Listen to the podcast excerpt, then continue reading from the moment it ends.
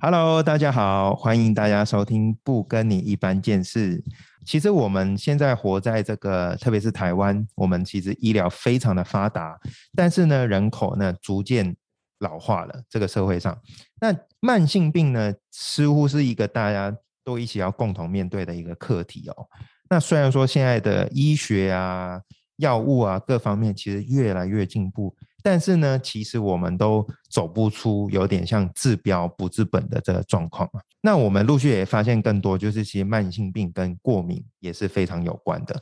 那其实呢，根据我自己一个自身经历啦，我吃的跟啊我们这个过敏其实。真的，它它的关联是非常非常的大，这难怪啊，我们常常也说这民以食为天哦。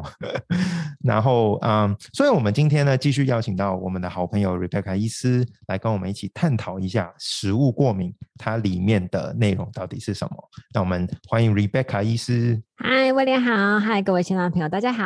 那我们今天因为可以一起来探讨一下食物过敏嘛，那其实有没有一些小尝试，你可以先。呃，跟我们的听众可以来分享看看的呢。其实我觉得大家都一般来说都觉得说过敏呢，其实就是皮肤痒、流鼻水，对不对？那我想要在一开始的时候呢，我想让大家猜看看以下的这些症状有哪些是跟过敏是有关系的。嗯，我们先来简单的好了，流鼻水、鼻塞，大家一定觉得一定是过敏嘛，对不对？眼睛痒是不是过敏？是哈。好，大家觉得像荨麻疹、湿疹是不是过敏？也是哦。气喘一定是过敏。那有一些像中耳炎是不是过敏？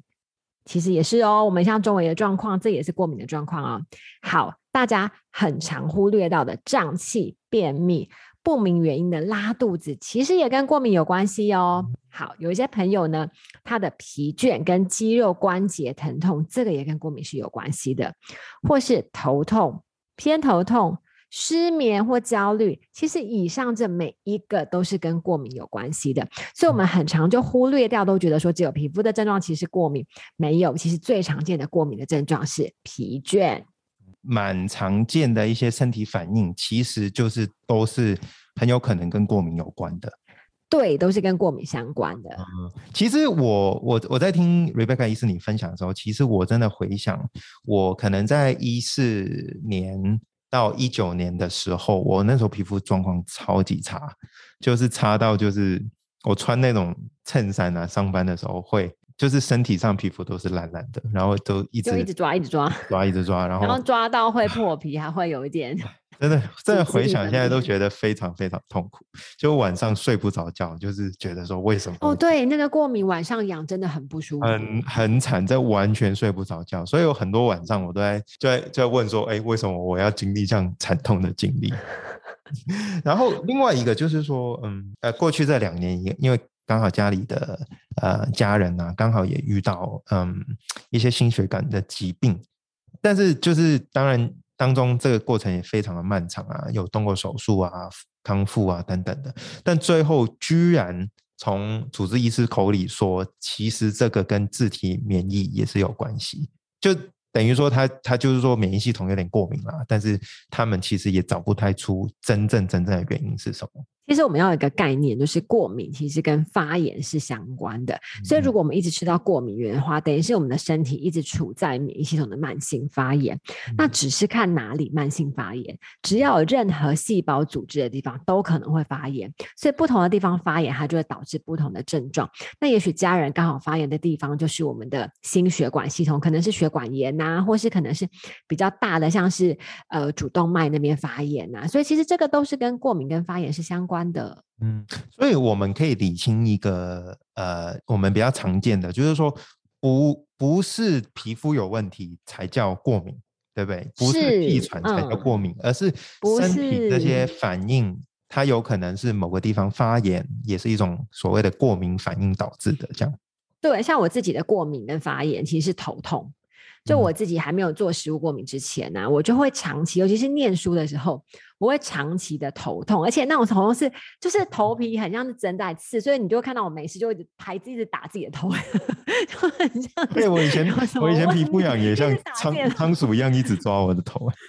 对啊，打到真的是我说，然后就你在干嘛嘛？没事打自己的头是发生什么事情？可是就是你就是会觉得头很痛。那后来才测出来才知道，其实我的蛋是很严重的过敏。后来不吃蛋就好了。对，鸡蛋。嗯，哦，因为以前我住美国的时候，我一直会怪那个天气很干燥啊，然后涂一堆 对啊然后身体一样，就回台湾也是一样。嗯嗯嗯，所以你的意思是说，其实我们这些呃身体的症状，其实某程度上我们也可以来想看看，是不是跟我们所吃的一些食物是有过的一些反应的。嗯，没错，没错。那像这些食物就会跟我们的基因是有关系，它跟你遗传是有关系的、欸。像例如说，爸哦爸爸爸妈妈过敏的食物，很多孩子就会跟着过敏。像我们家，我们家儿子才三岁多嘛，那我们家儿子是一个非常典型的例子，就是我先生他们家，就是我先生还有我先生的弟弟跟我先生的妈妈，就是我婆婆，他们全部都对牛肉是急性过敏。那说真的，牛肉急性过敏的朋友其实没那么多，但他们全部都对牛肉急性过敏。哦所以我们就很少听到哎、很少啊，嗯很少，真的超级少。重点是他们全家人都对牛肉急性过敏。然嗯后呢，我儿子就有一次大概一岁吧，因为我很爱吃牛肉，我从怀孕就吃很多牛肉，所以我就我就觉得我儿子可以吃牛肉。然后等他可以吃副食品的时候，他就很爱吃牛肉。然后嗯所以就是那个副食品都又把牛肉剁很烂，就炖牛肉给他嗯吃。然后他一岁半的时候超可怜的，一岁半的时候就突然颈部的淋巴就一排肿起来。那你知道自己是医生，你就很紧张，很想说紧天哪完蛋张欸了，淋很紧张，尤其淋巴肿比那个过敏还要紧张。是然后还好那个淋巴都是一颗一颗会动的，所以摸起来就不像是什么恶性的嗯东西。但我嗯还是很紧张啊。然后后来呢，就没办法，就一岁半就硬压压在床上抽食物 过敏，然后哭到呼天抢地。但是抽出来，哇，对牛肉急性过敏。跟爸爸一模一样，然后我要讲一个超好笑的例子。然后就前一阵子啊，我儿子已经三岁多嘛，已经可以吃正常人的食物了。然后有一天我们就想说，那我们要去吃一个比较厉害的火锅，就是和牛火锅。那和牛火锅，我现在当然就叫伊比利猪啊。可是你想就知道，那个伊比利猪一定没有那个和牛看起来好吃，对不对？我儿子就看到那个和牛片，就真的就是流口水，太 想吃，忍不住诱美食的诱惑了。他就硬 夹了两块和牛，然后他就吃了两块和牛。那我儿子除了除了牛肉急性过敏之外呢，他的蛋跟奶其实也是过敏，那就是跟小朋友一样，就是蛋奶都是过敏的。然后他就吃了两片和牛就算了，然后他餐后还偷吃了冰淇淋。就吃了很多过敏源，然后你知道，他就从我们就回家从那个车道走出来，一走进电梯，他就啪，整个就全部吃东西全部吐出来。哦 然后重点他吐完之后也没有任何不舒服，但就是真的就是过敏的症状，就吐完就好了。嗯所以这个真的是很实际，假装不得的。是，哎，那就就是所以说，其实这一些食物过敏，当然除了我们去判呃看我们身体的反应来判断以外，其实我们也有一些检测可以去做的。对对对，其实是可以做食物过敏检测的，你可以测立即性过敏、牛肉过敏这个真的比较少见诶，因为真的比较少啊。我我自己发育的时候，父母都会说啊，你多欸吃牛肉啊，因为牛可能牛肉对啊，而且说真的就是你如果蛋跟奶过敏，我们觉得可以理解，对不对？牛肉过敏的真的没有很多，他们就是全家族都对牛肉过敏。好特别啊！所以这个也呃，除了个人以外，其实基因上也可能会其会实是基因的关系，对。哦。哎，所以你会发现有些孩子，嗯，就这是跟爸爸妈妈的过敏源其实蛮类似的。了解，哎，那我好奇说，那在 Rebecca 医生，你自己在看到那么多案例里面，你有没有觉得说我们在台湾的这个人口里面比较常看常见的一些过敏源会是什么？有哎、我们其实最常做出来的，我觉得台湾的慢性过敏其实最多的是蛋、奶、小麦麸质跟烘焙酵母。那你知道蛋奶、小麦麸质跟烘焙酵母基本上就是每一天早餐大家都会吃到的东西，最常见就是在。吐司面包或是一些精致的蛋糕、饼干里面有，所以可以想象而知，就是我们所有的孩子们每天都吃到 许多的过敏源加过敏源大集合。就是烘焙类基本上就拥有你刚才讲的所有的食材在里面。看蛋奶、小麦麸质跟烘焙酵母刚好是前四名。嗯，哇，那你说一般的，对，你看我们一般都觉得华人就是我们都有一个概念，就是说啊，大家那个什么有毛的啊，然后嗯虾类很容易过敏，对不对？说真的，诶，虾子测起来过敏源还真的没有那么多人啊。不过虾子比较麻烦的问题就是它的第一个是新鲜度，很多人其实会有一些过敏反应，是因为海鲜不新鲜。第二个是因为有些海鲜其实抓起来之后，它为了好看，就是看起来是比较漂亮的，然后又比较脆的口感，它会泡药或者是泡硼砂，所以反而很多人其实海鲜的过敏是因为它不新鲜或者是泡药。哦，哇，这这这这个很特别，因为其实以前我皮肤很差的时候，我妈我妈就会叫我说海鲜不要吃那么多，或者不要吃那种鹅肉啊那种，她就说那种可能毒素比较多。对对对，我一定要讲一下我先生更好笑。你知道我先生呢，他们家很爱吃凤梨虾球，然后啊，我婆婆就不准他吃，因为他就说你过敏体质又气喘，不能吃凤梨虾球。然后我现在觉得很很很难过，因为这么好吃的东西都不能吃，然后从来就不能吃凤梨，他就一直跟他讲说你吃凤梨虾球，你你那个虾子你不能又过敏。结果你知道他测出来虾子没过敏，原来每次吃凤梨虾球气喘是凤梨的关系，他对凤梨过敏。就是虾是无辜的。它是无辜的，其实是凤梨的问题，很很特别。哎，那个你刚刚有提到说，就是可能常见有有分所谓的慢性跟急性过敏嘛，对不对？对对对。那你刚刚有提到奶蛋麸质，那还有没有一些我们很常吃到食物，然后是也也也是蛮大众有人过敏的这样？其实很特别，其实我们测起来呀，蛮多人。苹果是有立即性过敏，苹果。但我在想，对对，这个很特别，就是但是我觉得很多人的苹果立即性过敏可能是疲劳，就很多人他就是不不明原因的疲劳，有可能这也是一个急性，也是一个过敏的症状。嗯，哇，那如果苹果过敏，那不就是把我们从小到大听的这句对啊，那个 完全就颠覆了，推翻了吗？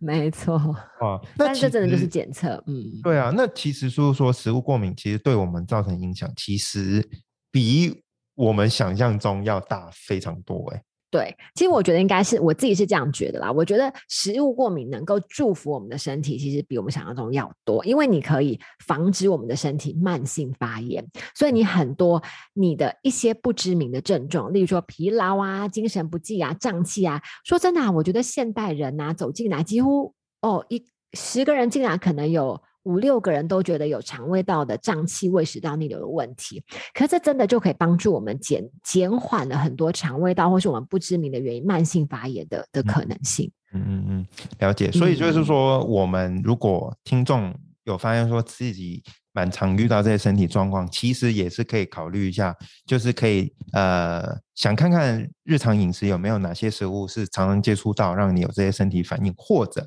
可以走一个比较精准的方法，就可以去做一些检测。嗯，哎，那我好奇啊，那所谓的食物过敏，它当中的这些原理到底是怎么运作的？那其实我们有另外一集会讲到免疫系统，其实也可以呃邀请我们的听众下来，有时间可以听看看我们另外一集。但今天搞不好我们也可以略略嗯带一下，就是说，就食物过敏，其实它原理到底是怎么运作的呢？其实免疫系统它会对抗外来的很多抗原嘛。像是细菌啊、病毒啊、尘螨啊，这些就是抗原。那一般来说，我们身体就会产生免疫反应，产生抗体来对抗这些抗原。所以引起过敏反应的那些抗原，我们就叫做它叫做过敏源。所以很多的霉菌啊、尘螨啊，我们就叫过敏源。但是相对来说的话，食物其实也是一个很常见的过敏源，因为当经过人体的消化分解之后呢，它会产生很多的食物碎片，之后这些食物碎片的蛋白就会造成身体的过敏反应。所以食物其实是最常见的过敏源。那食物过敏呢比较常见，我们最常见的有两种，一个就叫做立即性过敏，一个叫延迟性过敏，这是最常见的两种。那立即性过敏叫做 IgE 的过敏反应，这个就是你的身体在接触到过敏源之后，它会马上发作。例如说，有些人他吃了花生，马上觉得不舒服；或是有些人接触到某些海鲜，立刻发痒、荨麻疹，或是甚至最严重的可能会呼吸困难或。休克，这个叫做立即反应，立即的过敏反应。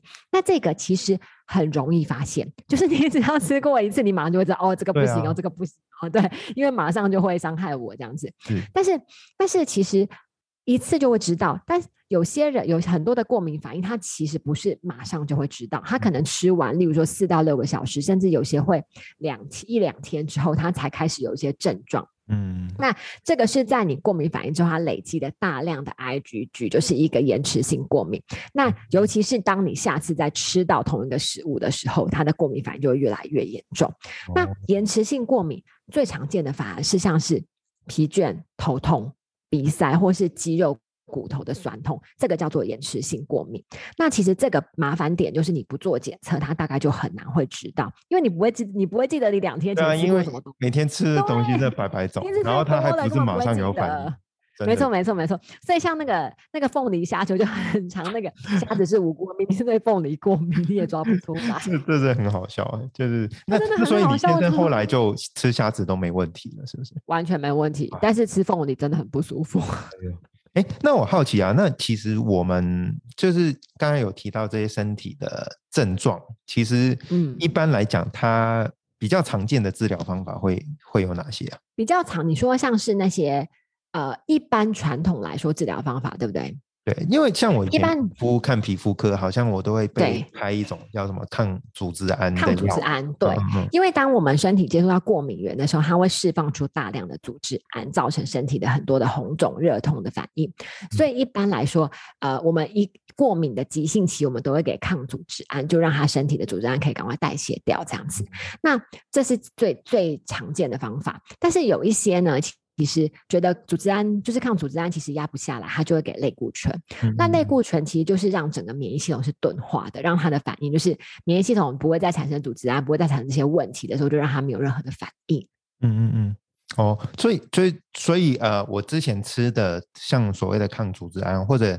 我我曾经有一段时候就严重到要去打针，但有可能就是可能碰到类固醇。那其实这样的治疗的好处，当然就是比较快。马上可以缓解，缓解。对，那我我我我好奇，你刚才有提到这个所谓的免疫系统钝化的意思，就是说免疫系统变得没有那么敏感吗？对，其实你要想一想，免疫系统它最重要有几个功能，第一个是当然它侦测到敌人，对不对？它就侦测到哪些是细菌，哪些是病毒，哪些是癌细胞。可是当它被钝化的时候，它可能辨识能力就变差。所以第一个是辨识能力会变差，再来当它钝化的时候，负责攻击的那个攻击能力也会变差，所以不能辨识又不能攻击，相对它就很很容易放过很多的细菌、病毒，甚至放过很多的癌细胞。嗯，哎，那如果按照这个理论来讲的话，因为像有些像我小时候，我妈妈也说，那我妈妈是叫我不要吃了，但我听过有些人就说没关系啊，吃吃吃吃到它不再过敏，那这个有可能就是免疫系统。已经钝化了，但是对它就是背后的这个过敏跟发炎的状况还有持续的，是不是？他应该是说他免疫系统已经钝化了，但是他钝化之后，它相对的呢，其实身体就一直处在慢性发炎，就是有微微的慢性发炎的状况。所以当他在接，当他例如说有一些呃，你会发现那些免疫系统钝化的人呢，他其实比较容易受到感染，然后其实比较容易长长肿瘤，因为他的免疫系统没有那么那么敏锐。那那那有没有就除了说我们常见的这种治疗方法是吃抗组织胺或者类固醇？那 Rebecca 医师你有没有解有别的就是解决方法可以来就是根治这个根本的问题呢？其实治本最好的方法就是我们能够找出自己身体的过敏源到底是哪些，所以这个可以透过检测，检测完之后知道我们的过敏源哪些，然后我们尽量避免那些过敏源。那另外呢，我们也可以呃。正确的来照顾我们的肠胃道，让我们的肠胃道是健康的。因为要记得，我们之前有聊过嘛，肠胃道是全身最大的免疫器官啊。如果肠胃道是健康的，相对我们的免疫力也是比较好的。所以透过照，透过我们的照顾肠胃道，让肠胃道健康的时候，我们也能够让这个过敏反应是逐渐下降的。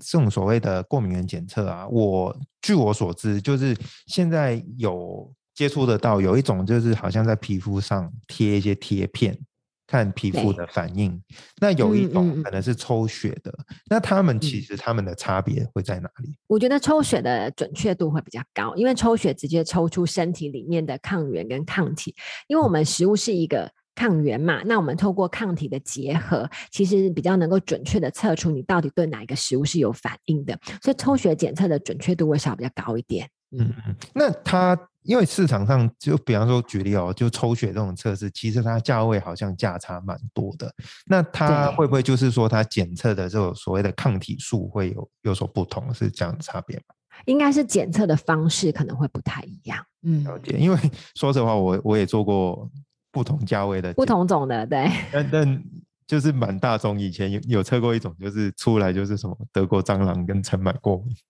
哦，对呀，对呀，很多人测德国蟑螂，很多。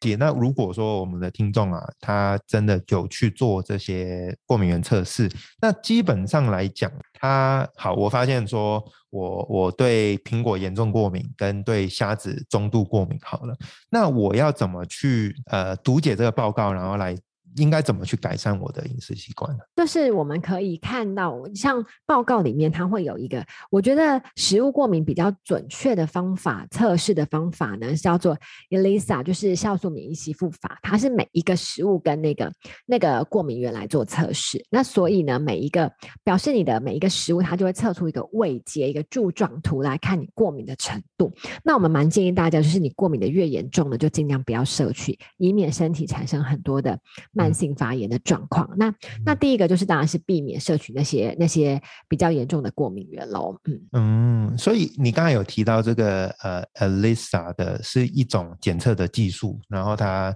准确度可以比较高的，它是比较高，对对对，嗯，其实就是抽血完之后，然后去测那个 IgG 跟 IgG 的含量，因为我。自己以前有经历过一个，就是我第一次测的时候，我是超多食物过敏，嗯，但是我好像也听说过有些人去测完，他觉得这个检测根本没有用，因为他根本测不出他有任何的过敏源。那我想要知道说，像这种比较极端的例子，其实会不会是身体其实有别的症状来导致到有这样的，就是两两个极端的报告的？结果会耶，其实如果我们蛮多那种肠胃道很不健康的的的朋友，或者肠胃道很不健康的病人的话，他很容易测出来的过敏。过敏源就会非常多种，所以表示他身体的组织胺的含量很高，所以随便一激发之后，他的那个抗原抗体反应就会很明显，所以他测出来就会发现非常多的食物是过敏的。那像这样子的朋友，我们就会建议他照顾肠胃道一段时间，然后重新再做一次食物过敏检测。那当然有一些朋友他测出来的过敏的反应是很少的，那我觉得有几个可能，一个可能是他长期有在做。就是例如说像类固醇啊，它会让整个过敏反应是下降的，好，这是第一个可能。那第二个可能，因为食物过敏的种类其实有一点限制嘛，就有可能刚好他测的那些食物都不是他的过敏源。我们有很少数的病人是这样，那就是但是没有测的刚好都是他的过敏源，就是他一吃就，嗯，我怎么怎么怎么就不舒服这样。对。好，那我们的确，我们刚刚花了就比较多时间去探讨说关于检测的部分。那刚才 Rebecca 医师，您有提到说，当我们知道我们检测出来这过敏的食物，我们要尽量避免以外，尽量避免。肠道健康也是一个很大的呃角色在里面，可以帮助我们的呃过敏反应可以减少，对不对？是，那还有没有什么呃，就是一些建议可以给我们听众听看看？说，哎，那还有没有一些生活习惯我们可以来调整看看的呢？当然呢，我们第一个当然就是尽量避免那些过敏源。那第二个我们会非常建建议大家，就是尽量少摄取加工食品，尽量食品都是摄取天然的哈。你可以看到食物的原型是最好的。那如果可以的话，尽量少摄取糖类。糖类有大概有两个问题，一个是糖类本来对身体的免疫系统就是不是很好。那特别对孩子的脑部啊，像 ADHD 这样脑部的症状是有影响的。第二个很特别的是，我们做出来还蛮多朋友对蔗糖是过敏的，所以很蔗糖是很常见的过敏源，所以尽量糖类不要摄取的太多。然后特别是孩子的糖类跟精致食品食品尽量少。那另外我们也建议建议朋友们就是尽量。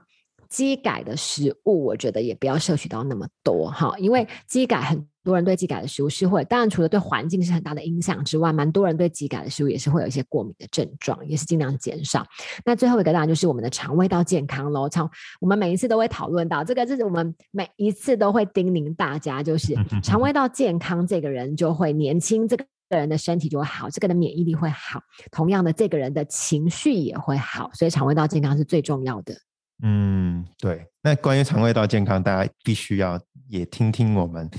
不跟你一般见识关于肠道的那个 podcast，因为在里面 Rebecca 医师也有跟我们分享更多呃跟这个肠道有关的。嗯，哎，那我食物避免，然后肠道健康以外，像呃像睡眠或者是所谓我们要多喝水啊，这种其实它某程度上也是相辅相成的，对不对？是因为其实睡眠是很重要，是因为晚上在睡觉的时候，第一个是我们的肝脏在解毒，第二个我们的免疫系统在修复，所以很多睡眠品质不好的朋友，他的他的免疫都会不好，很常会生病，很常会感冒，就是这个原因。所以睡眠是很重要的。那另外在睡眠的时候，其实我们很多身体的组织也都很多那些受损的地方也都在修复。那喝水跟运动也是很重要的，就是我们能够每一天摄取足够的水分，排足够的尿量，这是很。很重要的，每一个生活上的小习惯，好像都真的会让我们的健康真的会帮助蛮多的。那 Rebecca 意思啊，我们在最后这部分呢，我我 我想要带我们就是身边蛮常听到一些问题啊，我们可以不可以花点时间来来回答探讨一下？那因为我蛮常听到大家会问说，哎，如果我检测出来，比方说我对蛋真的过敏了，但是。如果测出来是蛋过敏，是不是等于说我以后都不能吃蛋？有没有一个比较人性的方法去看待这个，就是过敏食物的部分？好，我会尽量建议大家，如果你的自制力 好的话，尽量是不要摄取。那当然有一些朋友，你的过敏源非常多的话，我就会建议有可能是肠胃道不健康，你可能一到两年之后，你可以再测一次食物过敏，再看看你的过敏源。那如果真的是很想吃、很想吃的话，我们我们都会跟大家说，你有意识的避免到四五天吃一次，总比你无意识的每天都是来的好。所以测过之后，当然可以避免，尽量是避免。但是如果真的很想要偷吃，你就至少四五天以上再吃到一次会好一点，因为身体的组织胺已经下降到一个量，然后再刺激它。但是，但是我们都蛮鼓励大家，你可以去开发一些你之前你就是你之前可能没有注意到的美食。像例如说，有很多朋友他测出来刚好蛋过敏，那其实我们就有朋友他其实没有很爱吃海鲜，可他他海鲜都没有过敏哦，然后他就慢慢去开发一些海鲜料理，突然发现哦，原来海鲜其实也蛮好吃的。所以有些时候你去可以去开。发现你原本不是那么长，也不是那么习惯摄取的食物，想吃美食的这个满足感，我们找一些可替代方案来替代。对，第二找可替代，没办法替代的话，我们就尽量把它就有意识的偷吃一个，总比无意识的一直吃、一直吃、一直吃来的好。哎，那你看，我们还是都会吃到生日蛋糕，可是你有意识的每天都去买蛋糕，跟你朋友过生日，你就一定是蛋奶过敏率真的太高嘛？可是你有些人他之前是每天都去买蛋糕来吃，但是。换成有人过生日的时候，你吃一点，这个就已经有很大的落差了。哎，那我我还有一个，就是说大家蛮常听到，就是说，哎，其实我多运动啊，多流汗，其实对过敏其实也会有改善，这个是正确的吗？还是说不一定？嗯，多流汗对过敏的主要的，我觉得多流汗第一个是让身体的新陈代谢是比较好的。第二个流汗我们有提过，就是它能够排除比较多的重金属，这是重要的。但是呢，有一些皮肤症状很严重的朋友，我们要建议他适度的去运动，因为它会对于太阳或是对于热其实是一个很大的反应。那我们。通常在运动的时候，只要不是到非常非常高强度的运动的话，我们通常是副交感神经是比较兴奋的，所以副交感神经比较兴奋的时候，身体会呈现在一个比较放松的状态，这个对免免疫调节是有帮助的。了解哦，所以所以也，如果身体的过敏反应比较大，反而太激烈运动会诱发它的反应会更大的意思哦。而且尤其是强度很高的，对，尤其是像呃，就是像有一些极极限的运动那种，其实对身体来说是会产生比较多的自由基的。这几个都都真的蛮蛮很少见，但我觉得真的蛮有用，因为我可以回想说，我那时候皮肤很严重的时候，真的当我去参加一场球赛以后，我就觉得身体巨痒，不知道为什么，我以为是那个汗呢可能会刺激我的皮肤干干嘛的。但是原来，但我觉得也会啦，也是多少会对，而且本来热的时候，皮肤就比较容易有一些痒的状况。嗯嗯嗯。哎，那最后一个问题哦，那在一般的食物里面得到这些营养以外，我们有没有一些营养素是 Rebecca 医生你也会可以会建议我们日常也可以吸吸收多一点的呢？其实我蛮建议大家就是。呃，我觉得现代人比较少比较少摄取到的。当然，我觉得肠胃道的照顾，益生菌跟消化酵素是重要的。那我觉得现代人很常忽略到摄取到的东西叫微量元素，因为其实我们没有摄取到那么多的根茎类。像如果在爸爸妈妈那个年代呀，他们的他们吃的都是天然的食物，然后会吃到很多的像马铃薯、地瓜、番薯这些好的根茎类、洋葱类、红萝卜、萝卜这些东西。可是这些的微量元素，其实对于现现代人的肝脏解毒，或是对于身体健康是重要的。所以，呃，我们就会建议大家，就是说，还是要注意到饮食均衡的摄取。那有些时候，还是要适度的补充一些微量元素跟维他命 C 这样子。其实我们很浓缩来讲，就是说，我们可以来先看看有没有日常一些身体的反应。其实它是跟食物过敏是非常有关的。那如果有些急性的话，当然大家日常生活中已经会避开了。但如果有些慢性没办法侦测得到的话，其实也是建议大家可以去做看看，呃，这个食物过敏的检测。那特别是，嗯，不好意思有提到，就是 E Elisa 这个技术可能会比较精准的。然后，当然有些生活习惯的改变呢，不管是补充营养品啊、饮食上改变、充足的睡眠还有运动，应该都会有所帮助的。那当然就是，当然也啊，我们其实这个频道下来也一直在制作不同的主题，希望说我们可以带给听众一个关于一个健康、一个我们比较少听到的呃不一般的一个见识的一个内容了。所以下来也请听众们持续关注我们。那我们再次谢谢 Rebecca 医师今天跟我们分享很多很有趣的案例，也跟我们分享他的心路历程。感谢。好，那我们下谢谢大家，那我们下次再见喽，拜拜。我们下次见喽，拜拜。